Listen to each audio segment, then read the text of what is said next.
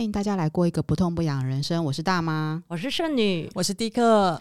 哎，我们今天又有特别来宾了，我们一连串都有特别来宾，这个要谢谢剩女啊！源源不绝的来宾，我们请特别来宾跟我们打声招呼。大家好，我是 Doris，Doris 好，Doris 是我的大学同学，真的真的，而且我觉得我们大学真是不得了，就是你在念的时候，真的不晓得为什么要念这个系所，然后跟毕业了以后能干嘛？所以哪时候可以透露你的系所？哦，不行不行，就我后来同学每一个都长出自己。的形状真的往各行各业去发展呢、欸，真是不得了。对我我还我还印象超深刻，那时候大一进去有吗？不是都有家具吗？嗯、是是是。就学长姐问的第一个问题就是：哎、欸，你们谁要转系？谁要双修？没错，对。然后我马上 叮，因为我从来没有想过这个问题，但是也是因为那样啦，所以就自己比较认真的去思考。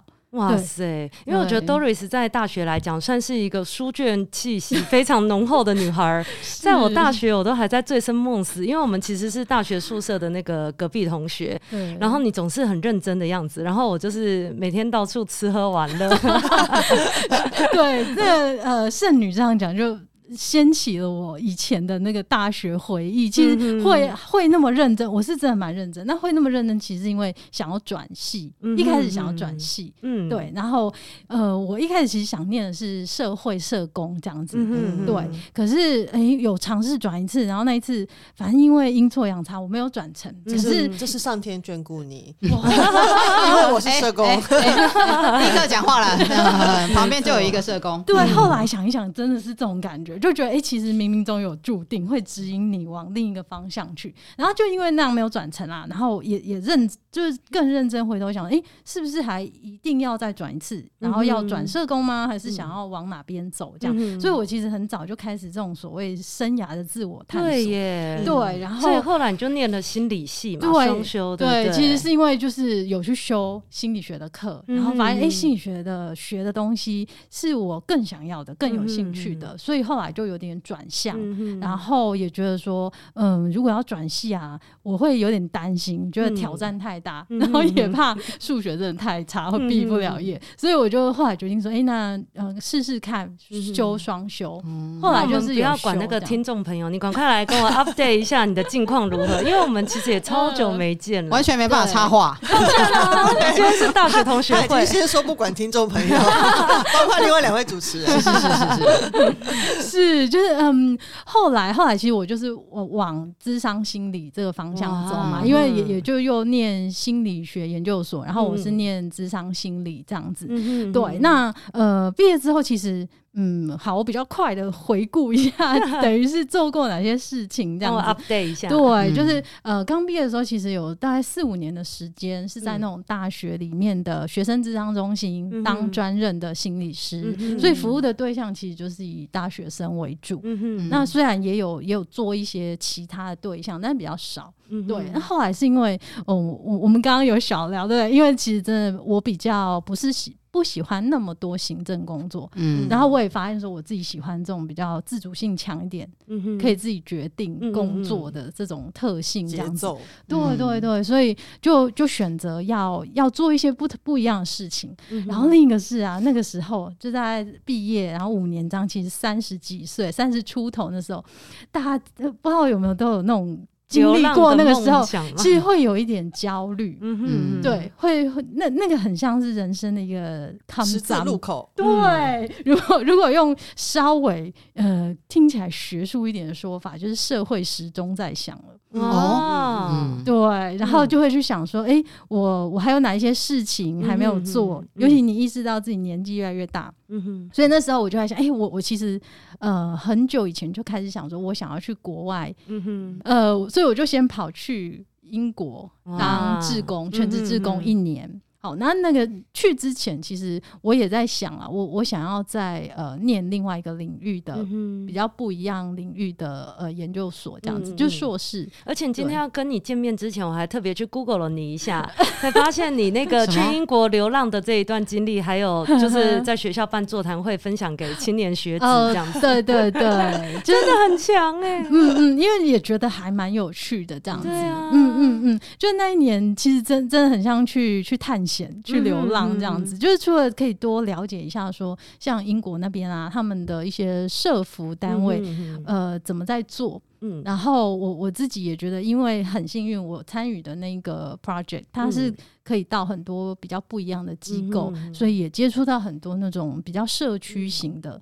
那种呃呃那种非营利组织，我觉得你人生真的充满了挑战，你都一直离开舒适圈呢，你就是都不想要待在舒适圈，然后一直不断的自我挑战。你你真的说说中了我那个时候的整个状态。其实我那时候真的有一种，哎，我想要转换一下，我想要跳出本来自己觉得哎其实很安稳啊，然后真的之前的工作。其实你要硬要讲的话，大家都会觉得，哎、欸，看起来很还蛮稳定，嗯、然后薪水也不错啊，嗯、呃，同事也不错，整体环境也都不错。嗯、你真要抱怨的话，好像外人来看会觉得没有什么。大的问题，嗯哼，对。可是我自己知道，你就是想要自我挑战嘛？对对对，只是追求一个不舒适的人生，好像有这样的倾向。对，那后来呢？后来呢？你还去跨域念了一个很……对对对，就是比较不同领域的研究所这样子。那所以呃，真的就是一个部分。往自己心里内在去探索，然后另外一个就念了心理所了还不够就对了，对对对，然后另外一个是往外，往外的探索，这样就是这样，好像比较可以。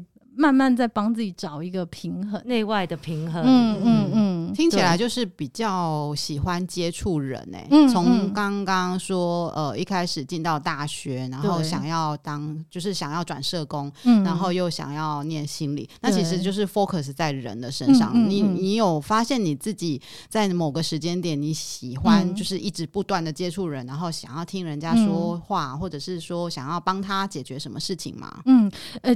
的确是有诶、欸，就是我我发现一一个部分是，嗯、呃，觉得自己好像有那样的特质，就是譬如说，呃，有一些朋友比较好的朋友，也可能遇到一些事情会想要找我聊一聊、啊，因为 Doris 看起来超温暖的，嗯、看到你就立刻想要卸下所有的心防。对，欸、我有这这让我想到很有趣，就我朋友。呃，之前啊，可能就是失恋或感情不顺这样，然后他就他就呃找我聊天，他一看到我就哭了，然后就说：“有时候我看到你就就哭了。”有那个感觉，有那个感觉。对，然后后来其实当当心理师之后啊，也常常在智商室里面就是去接别人的情绪，所以我常常就有点开玩笑说，进来好像我都会把人家弄哭，有没有 哭着出去这样子？对对，听起来是一个渣男的行为，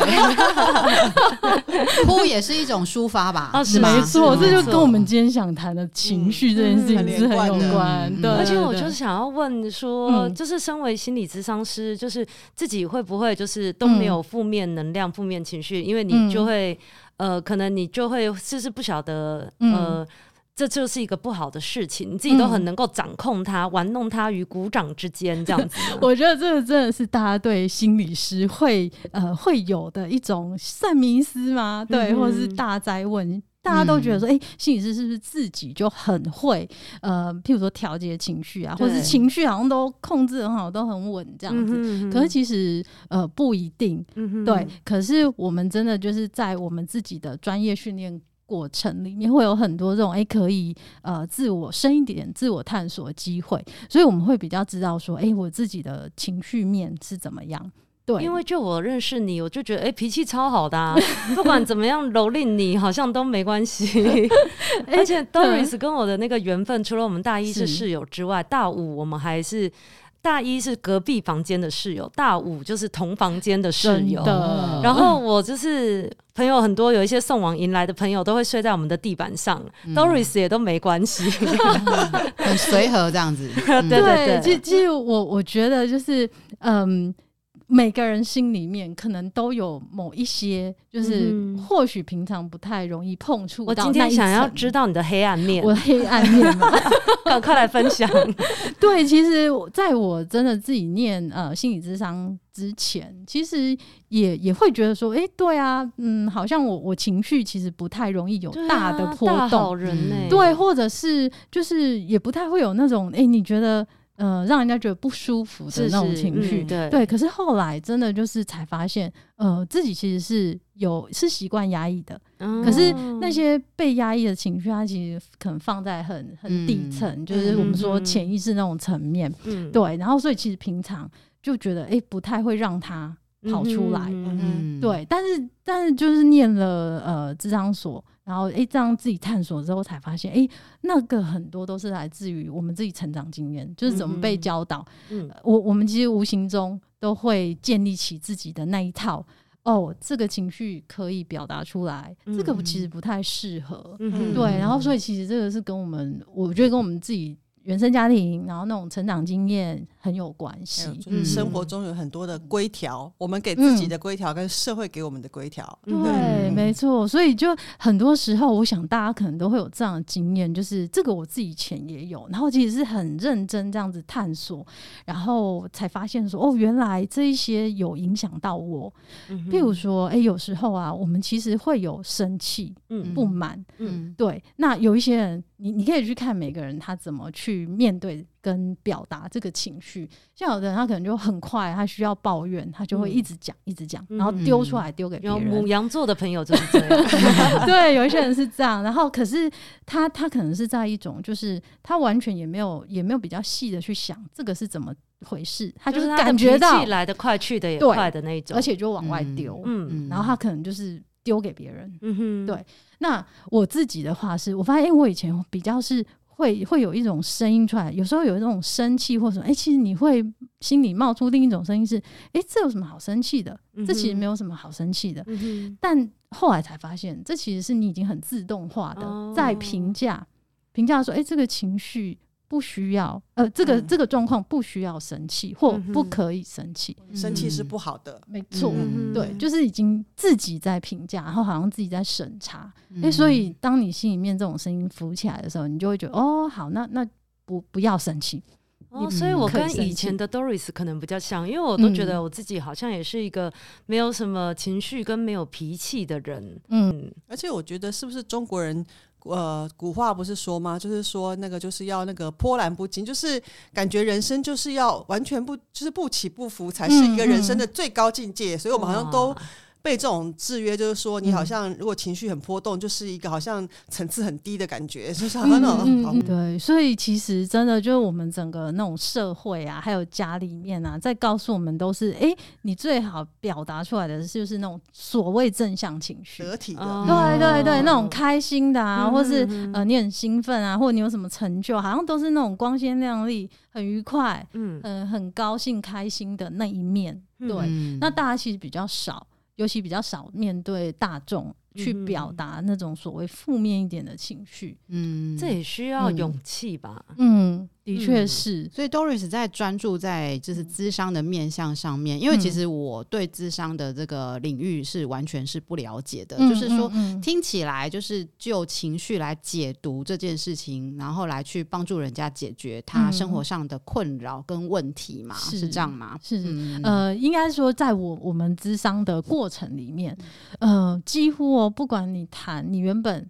自己主要来谈的可能是什么议题？嗯、这个过程当中，你因为是真实的人跟人的互动嘛，嗯、所以你一定感觉到他带着某种情绪，或者说，哎、嗯。欸，他在谈这件事情的时候，比如说，嗯、呃，他其实是在谈他的生涯，他对生涯非常的茫然。嗯然后后来可能谈一谈，哎，其实牵扯到是跟家庭，嗯、尤其原生家庭是有一些关系。嗯，哎，你会发现他那些情绪变化。嗯，对，那那些情绪变化对我们来讲都是一个入口。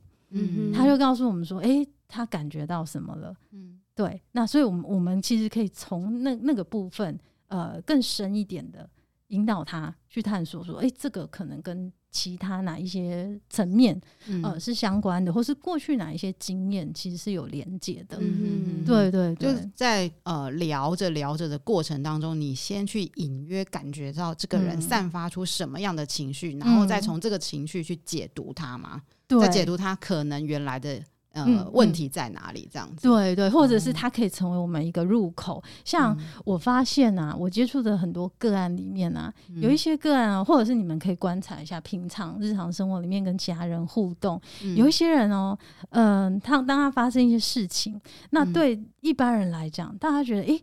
这样的经验里面，应该会，譬如说会难过，譬如说如果你有家人过世，嗯、或跟你关系很好的亲朋好友过世，嗯、那大家都可以理解说他会有所谓悲伤、难过的这个情绪，这是让我们觉得这种状态下是人之常情，对，非常自然。嗯、可是有一些人反而是完全没有什么感觉，嗯、就是过度的冷静，嗯嗯。嗯。嗯。那这个时候我们就知道这是一种不一致，嗯，对，所以。当然，当然有人是在呃初期。他的确没有办法在那个时候后知后觉，对，就让他的情绪出来。他可能他的悲伤是后面才跑出来，嗯嗯、但是可能就是要去帮他注意。哎、欸，你有那个不一致，或是有时候是我在智商室里面跟呃个案互动，然后发现，哎、欸，他是用一种完全不痛不痒、嗯、不在乎的态度在讲说，仿佛在讲别人的事情。没错，没错，没错。这其可是其实是他发生在他身上。嗯、譬如说他在陈述一件，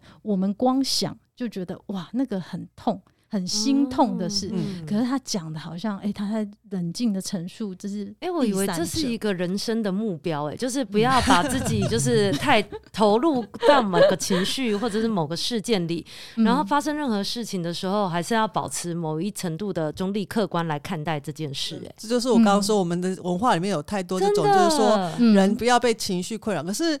呃，我不晓得，我觉得像刚刚 Doris 在讲的时候，嗯、我就会有一个画面，就是说那个好像是一种自我保护跟隔绝，没错，就是说对我不要呃，就是好像把那个情绪放在旁边，嗯嗯嗯，看着他像一个陌生人这样子。嗯嗯嗯，可是可是那样子应该会让自己跟自己越来渐行越来越远。对，没错，你讲迪克讲的好好，其实其实就是情绪是我们很自然的一个部分。对，那。他在我们发生一些，譬如说外面发生一些事情，或是诶、欸，我们心里面突然想起了以前哪一些经验的时候，我们会有这种某种情绪跑出来，那都是很自然的。嗯、对，那其实比较重要的反而是，诶、欸，这个时候这些这个情绪跑出来，它是什么情绪？那。呃，怎么回事？怎么会这个时候有有这个情绪？嗯，对，或者的确哦，我觉得情绪其实是有一些层次之分的，嗯、有一些是比较表面情绪，嗯、然后其实更更主要是那些深层，我们说核心的情绪，嗯、它其实就是有时候我们自己潜意识里面知道，核心的情绪太强、太可怕、太不舒服了，嗯，然后所以我们会不想要这个时候去惊艳到这个情绪，嗯、所以我们会用一些刚刚迪克讲的方式，就是。所谓防卫的机制，嗯，然后让我们可以不用在现在就一下掉到这么强的这种很难受的情绪里面，嗯，对，因为我们的节目叫做不痛不痒的人生嘛，嗯、之前我们大部分在讨论的都是有关于身体，身体对。这肉体方面的不痛不痒，嗯、所以，我们今天感谢 Doris，就是有这个升华的一个境界，嗯、我们要进步到那个心灵的不痛不痒的人生了。嗯、所以，我不知道是呃，真的要让情绪感觉是不痛不痒，还是说要怎么样跟这个情绪相处呢？嗯嗯，我我觉得真的第一步好重要，就是呃，大家可以试试看，就先帮自己呃检视。跟整理一下你自己平常习惯怎么样，嗯，对待自己的情绪，嗯，也就是说，像我刚刚讲，哎，当你有一些感觉出现的时候，你下一步通常是怎么做？嗯，然后你也可以想一下，呃，你面对你的身边，譬如说好朋友啊、伴侣啊、家人，嗯，当好你自己有有情绪出现的时候，哎，别人通常怎么回应你？嗯，对，然后还有别人出现一些情绪，你怎么回应他们？嗯、去看这个过程，对，然后你可能就会帮自己可以整理出来。哦，我通常是这样看待，譬如说某个情绪。嗯。嗯，对，或许你会发现说，哎、欸，我好像特别不能忍受别人情绪。对，比如说在当别人生气的时候，嗯、我会开始很紧张、很焦虑，嗯、然后我会想要赶快转移话题，嗯。嗯，让这个生气的情绪就没有、嗯、就过去。嗯。嗯、真的，对，其实我的工作就是要安抚生气的人，哎，就有点类似楼管客诉，然后就是我要去负责安慰那个客人，然后我最常使用的的确就是转移话题，哎，因为就是。是让他不要再一直专注在客诉我们的这件事情，然后就是让他可以转移焦点了。以后他讲着讲着，因为我觉得有一些容易发脾气的人，他们好像也不容易聚焦某件事情，嗯、所以 很容易把他那个 没错。然后他不生气了以后就说，嗯，好，谢谢你今天过来哦，谢谢，拜拜。就情绪打太极的概念啊，对对对对，那个今天某个地方会特惠哦，赶快。所以我不确定是因为我都一直处理这种有情绪的客人，所以我就会。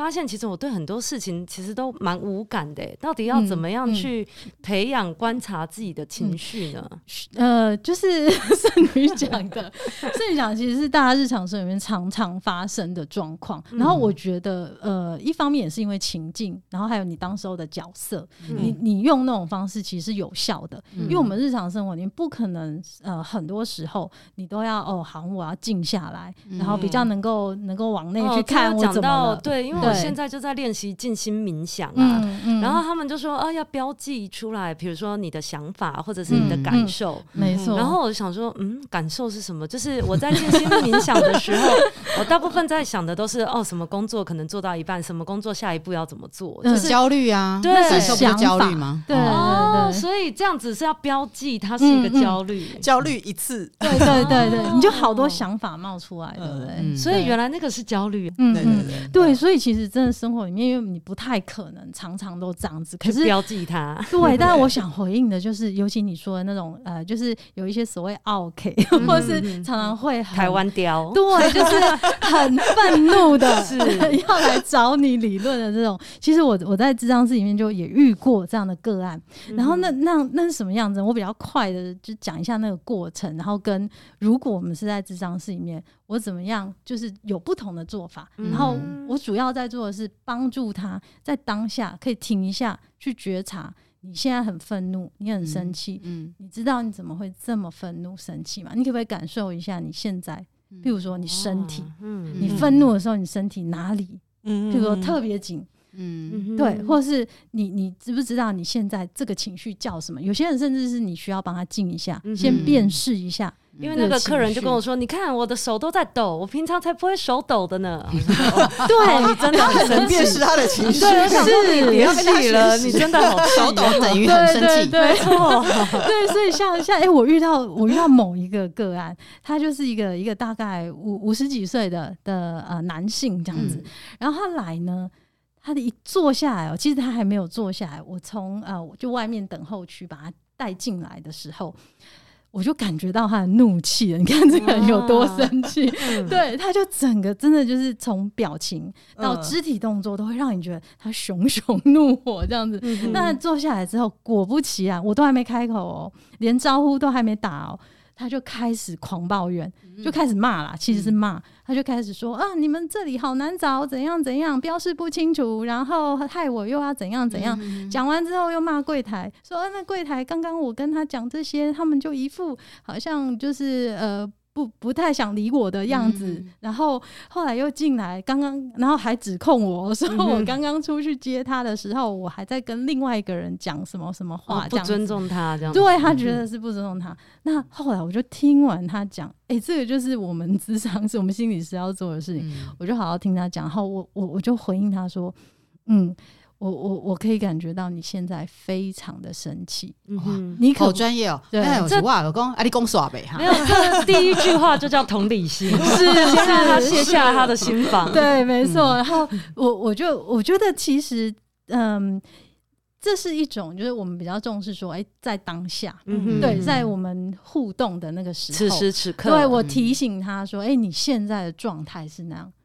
对，因为日如果回到你那种日常常态，我们只会想说，哎、欸，怎么样先解决他的怒气，对让他怒气停下来。嗯、可是我们在智商室里面要做的是，哦，我让你停下来，但是不是那个怒气停下来，是你也静一下，想一下这个这个沉淀一下，这个怒是怎么回事？嗯、怎么会那么那么生气，怒，到很怒这样子？嗯、对，所以后来反正就是，他就他就发现，我觉得就是刚刚呃。呃，圣女讲的就是，她觉得好像有一种呃不被尊重，嗯，然后大家好像没有很很呃，就是把他看得很重啊，然后都告诉他详细的这些事情该怎么办，奉若上宾这样子。对对对，所以他他就是那种我们真的日常生活里面常遇到，好像你觉得哎、欸，我我也只是一个小失误，他怎么会砰整个爆炸的那种超怒这样子？嗯，对。在 Doris 在继续给我们专业的那个咨询的前、嗯、之前呢，我来先分享一下我怎么面对我们家小孩的情绪问题。好了，嗯，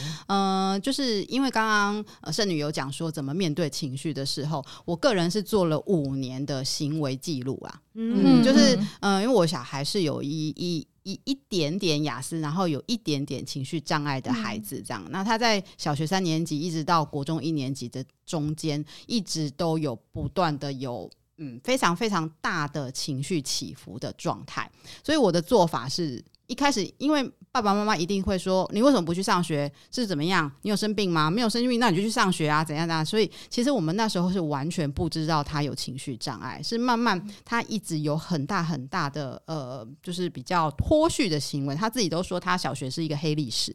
哦，他现在每次跟人家讲说，他小学阶段，他其实是要跟好朋友，他才敢说。哦、我跟你讲，我小学吼，就是还跟老师打架哦，哦，然后他还，哎，对对对，就是是情绪起伏非常大，所以变成肢体的状态。嗯、那我怎么做呢？我一开始当然也是莫名其妙，就是开始教训他，还是怎样怎样。可是后来我就开始发现有。一招叫做行为记录，嗯嗯嗯，那我也不知道像 Doris 这么厉害，就我现在可以感受到你很生气，我才没有这样说，不会，我会去上学，去上学，去上学这样子，对，我也开始生气。嗯、可是开当我开始做行为记录的时候，我就开始一一抽丝剥茧，我问他为什么在，比如说要补这个礼拜是不是要补班？嗯嗯，他补班补课那一天，他永远不去。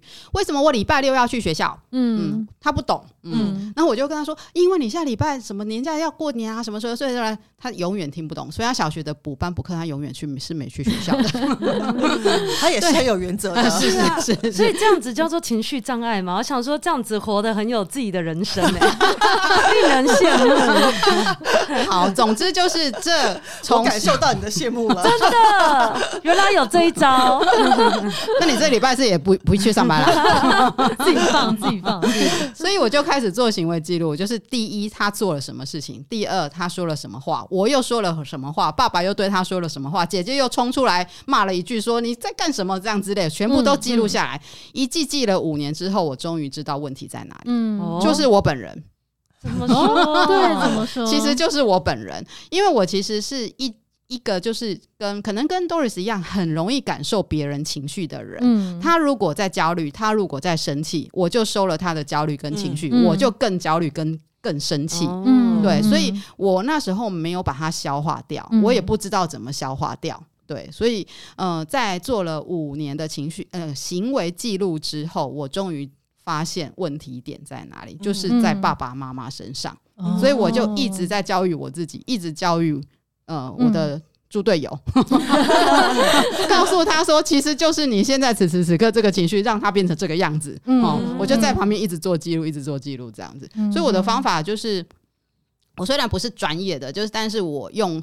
笔纸笔的方式去、嗯嗯、呃爬书，说我们家一家四口的情绪是怎么样做爆发的。所以大妈真的是文字工作者，所以你这样子真的对你自己也很有帮助。因为像 Doris 刚刚在讲面对很生气的人的时候，我也马上就想到，就是比如说我妈脾气很差，嗯、所以面对这种脾气很生，就是脾气很大的人，要怎么样？标记出他的生气，然后同理心，嗯、然后下一步呢？跟他沟通，嗯嗯、对啊，很难呢、欸。我觉得刚刚大妈讲的、啊，其实是我觉得是已经很专业的做法，超级厉害，对年呢、欸，对，至少你是非常有耐心，可是其实很细腻，嗯。嗯嗯，你在做的其实就是行为观察，是，然后因为情绪这个东西，它是很呃，它其实是很抽象的，对，嗯，对，所以我们才会觉得，哎，那那到底要怎么去去控制它？很多人是想要去控制那个情绪，嗯嗯、但情绪的本质就是它其实是是很我们很自然的一部分，然后你其实没有办法去决定说情绪要怎样，嗯，所以我们能做的是说，像你你就观察嘛，嗯，好。大概呃，别人或他自己遇到什么状况的时候，他会有哪一些情绪跑出来？嗯嗯、那你大概就可以比较往回推，嗯，就可以比较知道，或者是预知未来。对对对，所以如果是哎、欸，像刚刚呃圣女讲的、啊，就是家人是这样的话，哎、欸，你其实更有机会，因为常常互动嘛，嗯，嗯那你就可以观察一下，譬如说什么时候他特别有。超怒，然后什么时候其实是有一点生气而已。嗯，对，那比较可以呃回应给他，让他知道说，哎、欸，其实我有发现，譬如说我我做什么的时候，或是你遇到别人跟你讲什么的时候，或做什么的时候，你就会。特怒，嗯嗯，对，就是它有个开关，就是别人你按了开关之后，就会爆炸。对对对对，其实我们每个人都有不一样的点，对对。所以如果所以如果是这种比较呃身边亲近的人，比较可以做这种所谓行为观察，然后你你再可以归纳。哦，尤其我超佩服大妈做了五年嘞，好细哦。你的儿子很幸运，很幸运，真的。对对对，所以这样比较比较可以从这个里面去发现呐，对。因为我我真的也觉得情绪这种东西是会互相影响的。嗯，那刚刚那个故事呢，Doris 是怎么把那个大哥的怒气？对，然后所以呢，我就我就说，哎，我可以感觉你很生气，那怎么会到这么生气？你你从一进来，我其实也是在在讲他的行为面。我说，好像你一进来啊，我们都还没有开始谈，我就已经感觉到你是这样生气的。嗯，对，那他自己就有点愣了一下，停了一下。好，重点来了。你们去想哦，平常我们面对这种人往你身上丢，你的反应是什么？不会是这样，对啊，对不对？所以他其实有点愣住，也是这样。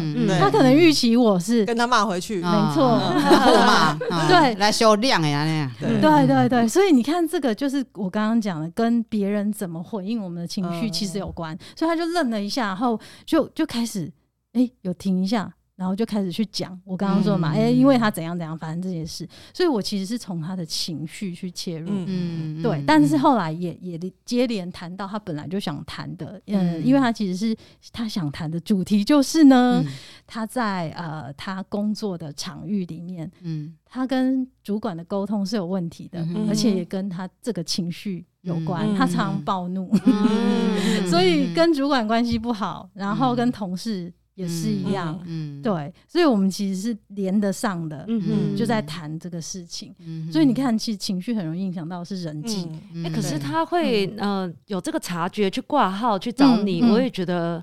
那这大哥蛮可敬可佩的。通常男男士们不是那么容易，可能是已经失业或被 或者是公司逼他一定要有这个诊断证明。哎，这这个我可以跟大家分享一下，就是其实我我刚说的那个案呢，它是从所谓的那种员工协助方案来的。对，这个 EAP 吗？对对对，就是这这个比较是就是呃，有一些公司他有提供呃，他们自己的员工每年可能几次可以有这种。免费咨询，对，那那这个这位大哥好，这位大哥全办公室共同推荐他来参加，他不用付钱，就他就是不用付钱我才来，这样解决了他之后，大家都都快乐了。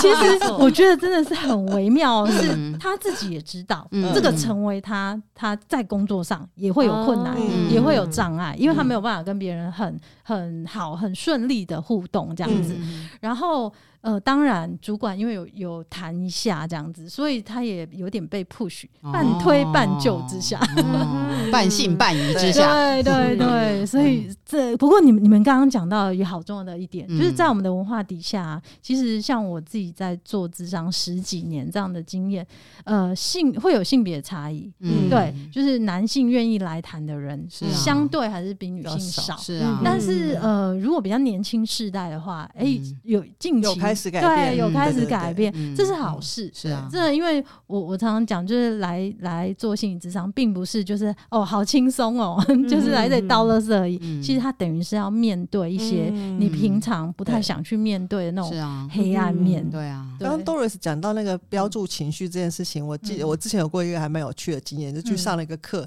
然后那个里面老师就跟我们就跟我们说，叫我们想出。呃，你的你用正向的形容词跟负向形容词来形容你的情绪，然后就发现说，嗯、大家讲负向都很强，嗯、就那种负向情绪超多，有没有？然后形容词很多，然后正向情绪就是开心。很开心，非常开心，就词穷了。你们到底有多开心？对，真的这是很真实的。我接触过好多个案都是这样。我等下就是后面呐，我觉得可以带一点跟这个经验好像的。所以我就是也发现，哎，除了我自己嘛，因为我我做这个领域，然后我自己也因为这样有一些探索，我发现，哎，我自己以前也很不会，很不会去，呃，其实是很。跟自己的情绪有距离，嗯，我觉得是保持一点距离，然后陌生，嗯、你自己真的也不太知道说我要怎么好好对待所谓的照顾自己的情绪。那真的是我学了心理智商之后，有有一些工具，有一些管道，嗯、然后比较知道好你怎么好好善待自己。太好了，啊、我们需要工具跟管道，真的，因为其实你能标注出越多，就你能认知出越多情绪，你才有可能。知道说你现在在这个情绪里，处理他，面对他，所以认识他应该是最开始，对，是最初的第一步。今天是不是有工具的嗯工具书呢？是的，这一本工具书呢，呃，它叫《疗愈从感受情绪开始》。那作者是一位呃，他也是心理师，但是他是比较长期待在美国职业，以及他现在其实，在大学里面任教这样子。他叫刘佩轩，哎，刘佩轩，哎，我们有剪辑过，对对对对对对。哎，请往前滑，请往前滑，还是往下滑？不知道，就是疫情之下青少年的心理的智商，我们就请了刘佩轩老师。是，那因为他的他的专业经验也非常丰富，那我很佩服他。是这本书其实是我在大概我想一下前年哦，前年呃，我就是受邀去一个大学的也是心理所的课程，然后要讲情绪这个主题。那我自己就。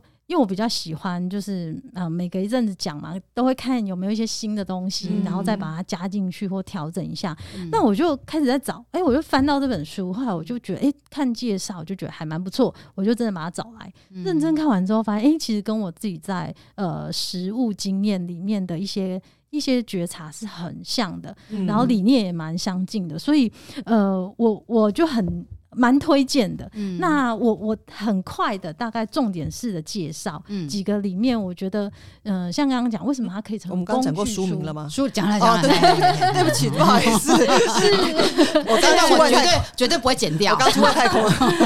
好了，那我们 Doris 要那个介绍书之前，我想请你念一下副标。好的，副标叫做“伤痛没有特效药”。勇于面对情绪浪潮，就是最好的处方签。哇，对，好想令人看这本书。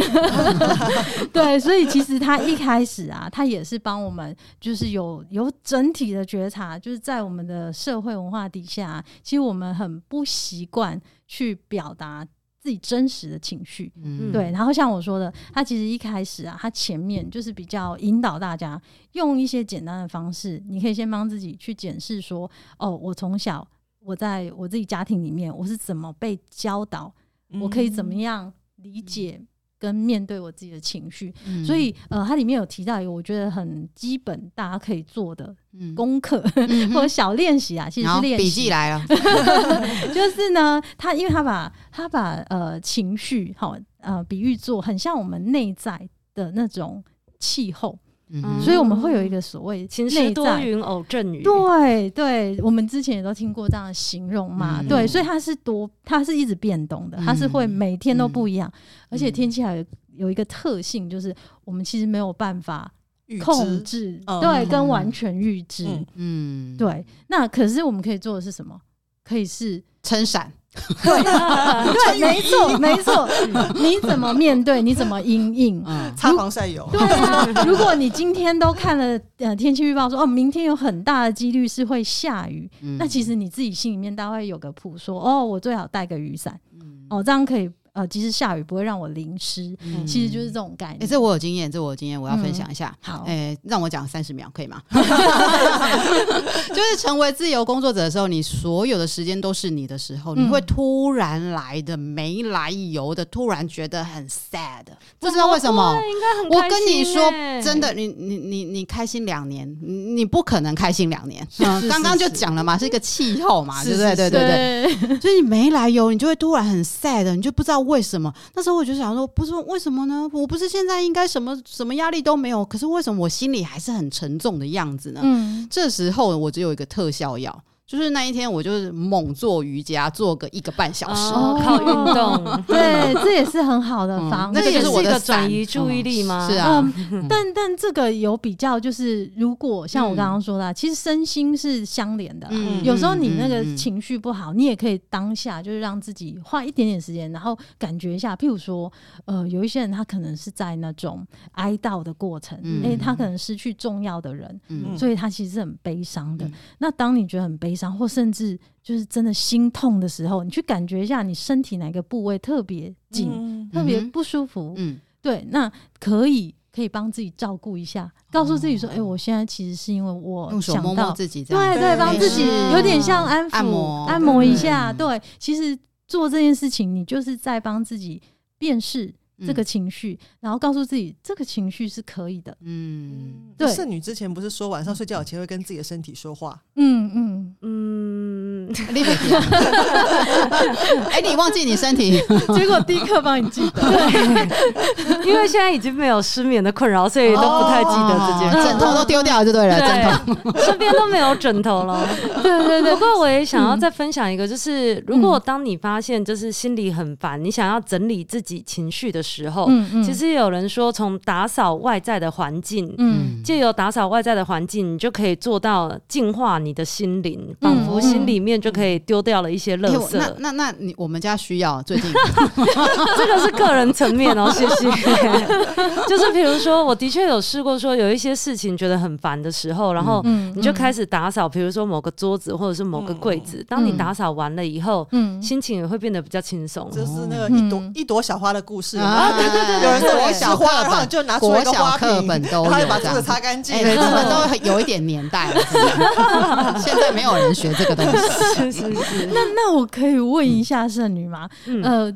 是什么让你觉得说，哎、欸，我打扫完就突然心情很舒畅啊？是是什么？就是因为你没有办法整理心里面的感觉，但是当你完成了，比如说某个干净的桌子或某个干净柜子的时候，其实会有一个成就感。嗯嗯嗯，所以它是替代性的。对，嗯、我觉得断舍离也是这种概念。专业的又出现了替代性，对，它是一种替代性。哎、欸，其实我你你说这个例子，就真的让我想到我以前就是智商所的一个老师，嗯，他讲他。呃，形容过，他说就是我们常常说所谓，哎、欸，你要怎么帮自己啊？就是做探索啊，嗯、或是每隔一阵子，你可能哎、欸，都都蛮需要，就是停下来，然后了解一下自己内心，整理一下。嗯、他他的形容其实很像哎、欸，他就说我们心里面其实真的很像有有一个抽屉或好几个抽屉，嗯、其实一段时间都会乱。嗯，对，或者是很像衣柜啦，就是就是类似这种年终大扫除，对，所以你都 需要隔一段时间停下来看一下，哎，里面到底有什么？然后它它是为什么会这么乱？是怎么乱？那有有没有哪一些东西要断舍离？对，哎，其实真的是需要一段时间一段时间都在做这件事情。就你身体身上有些情绪，不见得能够丢得掉，可是。把东西丢掉的时候，你就 好像心里也会觉得轻松一点。丢掉，对对对，我从来没有用过这个方法哎，因为爸妈平常一直都在清理，所 以但前提是丢完之后不要下次再买回来。对对对，这是双重损失。哎，大家都彼此分享了好多工具，哎，不错不错，真的。对对对，所以好，我再提一下里面我刚刚说的那个，就是一个小练习，它其实就是啊，你可以先检视自己的原生家庭里面的情况，因为呃，很多我们。现在啊，之所之所以会长成这样，之所以会用这种方式来面对自己，还有其他人的情绪，其实都都跟原生家庭里面我们学到的，或是很习惯接收到的会有关，会有影响这样子。嗯、那所以，嗯，蛮建议，如果大家不知道从哪里开始的话，不妨就从哎、欸，你你跟原生家庭对那些互动经验，那你可以很简单的，就是他这本书里面有提到，只是我觉得哎、欸，这个可以跟大家多分享一点。嗯呃，你可以画一个圆圈，好，然后里面呢，好，我翻一下，比较不会讲错这样子。好，没关系。那那个圆圈里面就是呢，嗯、当你自己出现某一些情绪的时候，呃，你自己觉得好是比较可以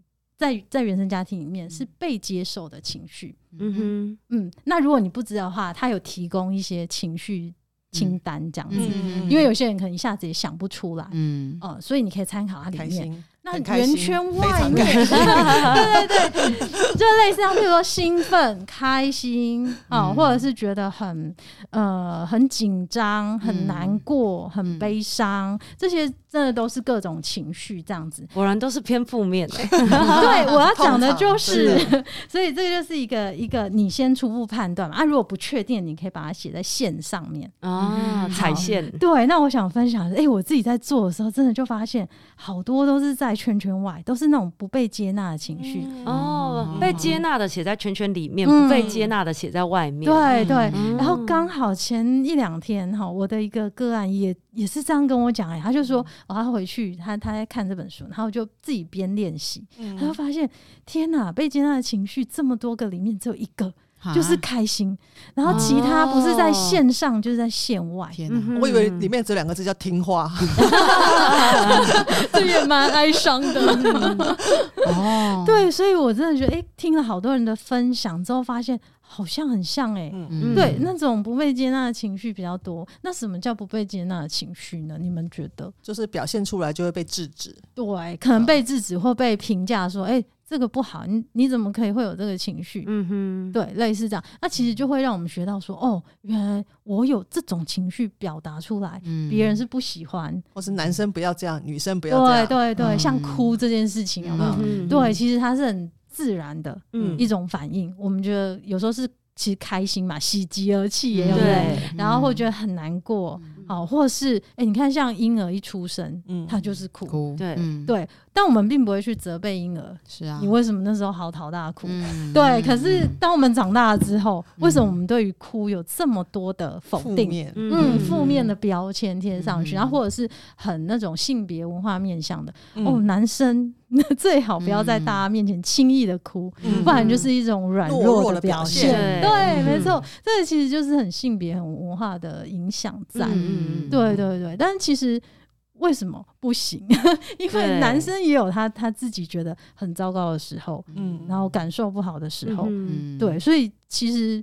嗯，情绪本身没有什么所谓对错好坏，这都是我们后来添加上去。因为我们上一集也有做说，做梦本身也没有好梦坏梦的差别，但是宣泄不等于是舒压。嗯，那我们应该到底该怎么去处理这些情绪？觉察了之后呢？嗯嗯，了解，就是呃，像很多人，我觉得可以分几个几个层面来讲啦。对，如果是呃，好，应该这样讲，情绪这件事情也通常。呃，它会反映我们当时候可能是遇到一些，譬如说有压力的事件，嗯、很多时候是这样子，嗯嗯、或者是所谓我们觉得很困难、没有办法处理的事情，嗯、或者好多的意外事件，其实都是嘛。嗯、所以比较重要的是说，你当时候身边，呃，你有没有一些资源可以使用，嗯，嗯，然后或是你自身，假设你长期来就比较帮自己有培养好的这种情绪面对的方式啊，嗯，那你就知道说，哦，譬如像刚刚讲的，好。我可能我是喜欢讲出来，我可能就会找朋友，嗯哼，对。然后像哎、欸，我很幸运，因为自己是心理师嘛，很多心理师朋友，嗯、所以我其实还蛮容易互相咨商。对，像很多人就也 会问我说：“哎、欸，你们心理师是不是都情绪很平稳啊？然后都不会有情绪困扰啊？”嗯、其实不一定，我们也是人，对，嗯、所以我们真的也会有这些好坏情绪，或者说呃舒服一点的情绪或不好情绪这样。嗯、那所以只是我们比一般人好，哎、欸，我我可以赶快找我朋友，嗯、然后。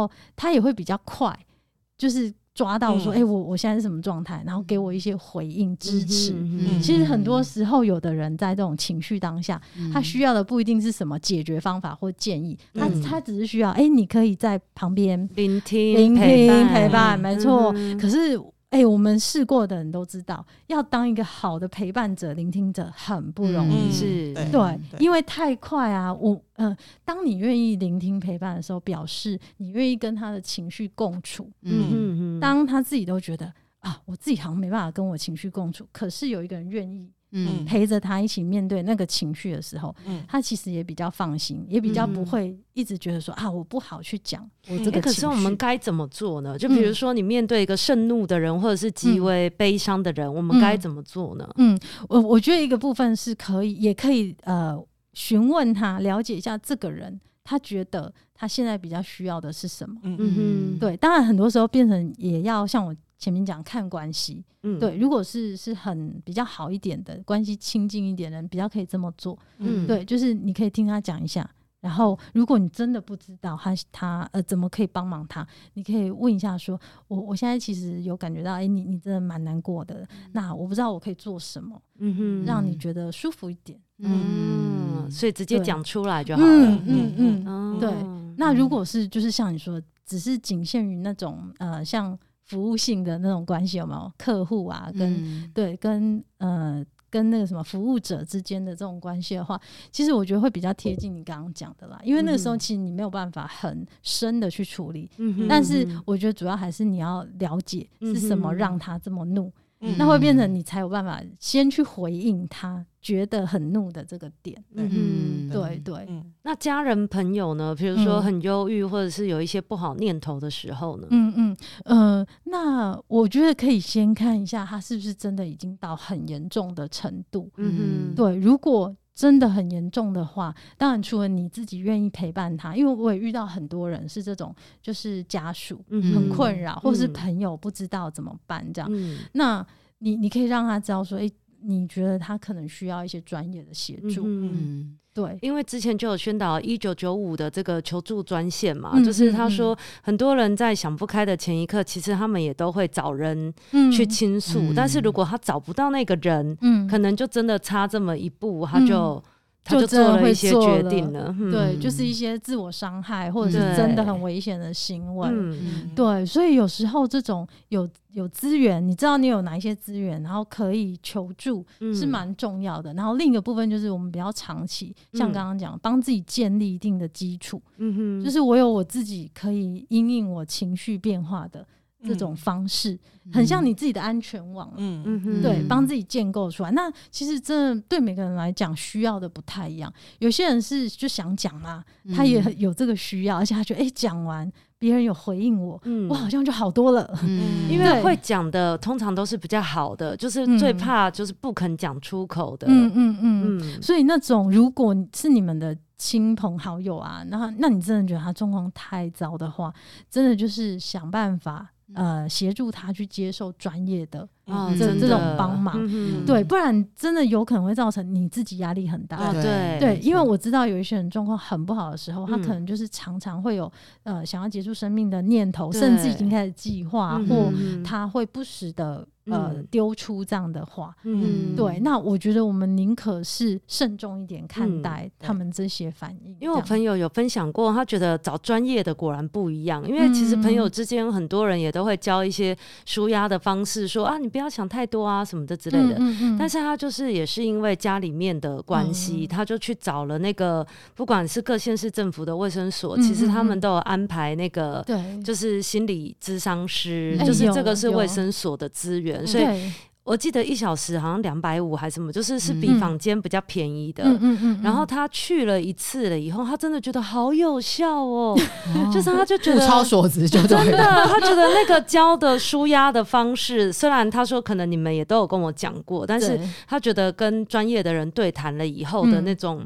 心理舒压，然后他觉得是真的有办法给他力量，继续面对之后的生活跟问题。嗯嗯嗯、所以他后来也介绍他妈妈说：“妈，你一定要去这个，因为 好像真的还是年轻人接受度比较高。就是很多时候那个。”跟你讲说什么不要吃什么不要吃，家人讲的没有用，然后医生医生讲一次 你就记得了，就是很多时候都是这样。嗯，有有一些人真的是有这种心态，所以哎、欸，如果你自己也觉得我我 hold 他 hold 的好累，然后或是我也真的不知道可以怎么样有效帮他的话，嗯、哼哼那真的就是设法可以。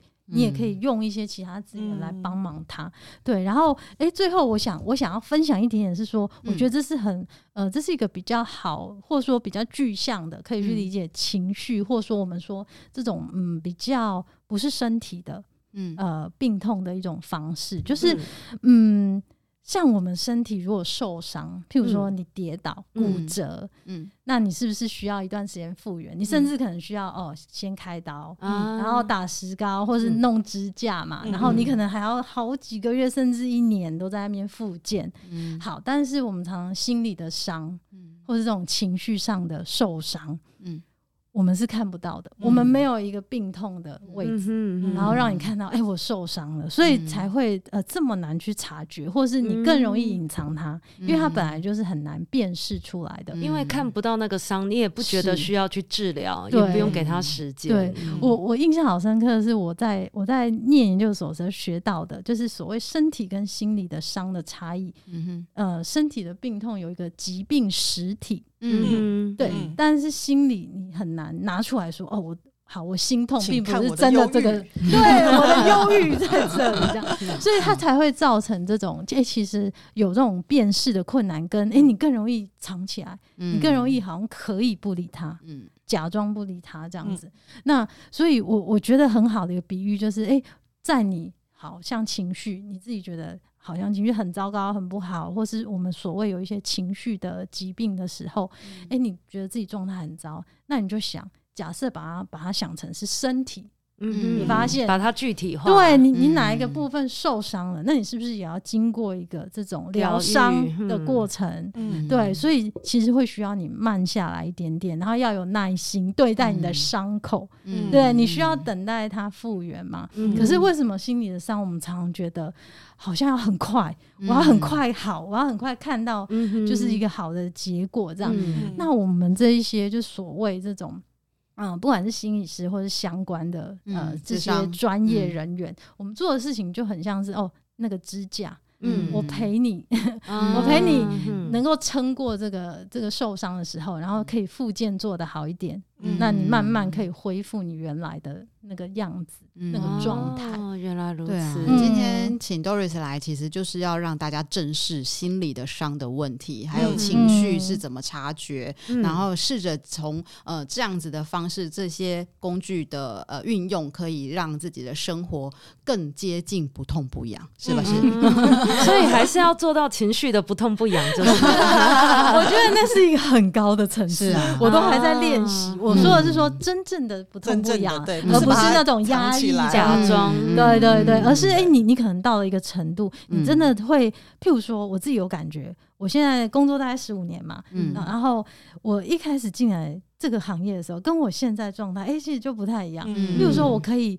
我我还要还是一样有情绪，对不对？但我可以，诶，可能在当下很快就察觉，刚刚有什么情绪冒出来了，嗯、那我也可以比较快的帮我自己去稳回来。对对对。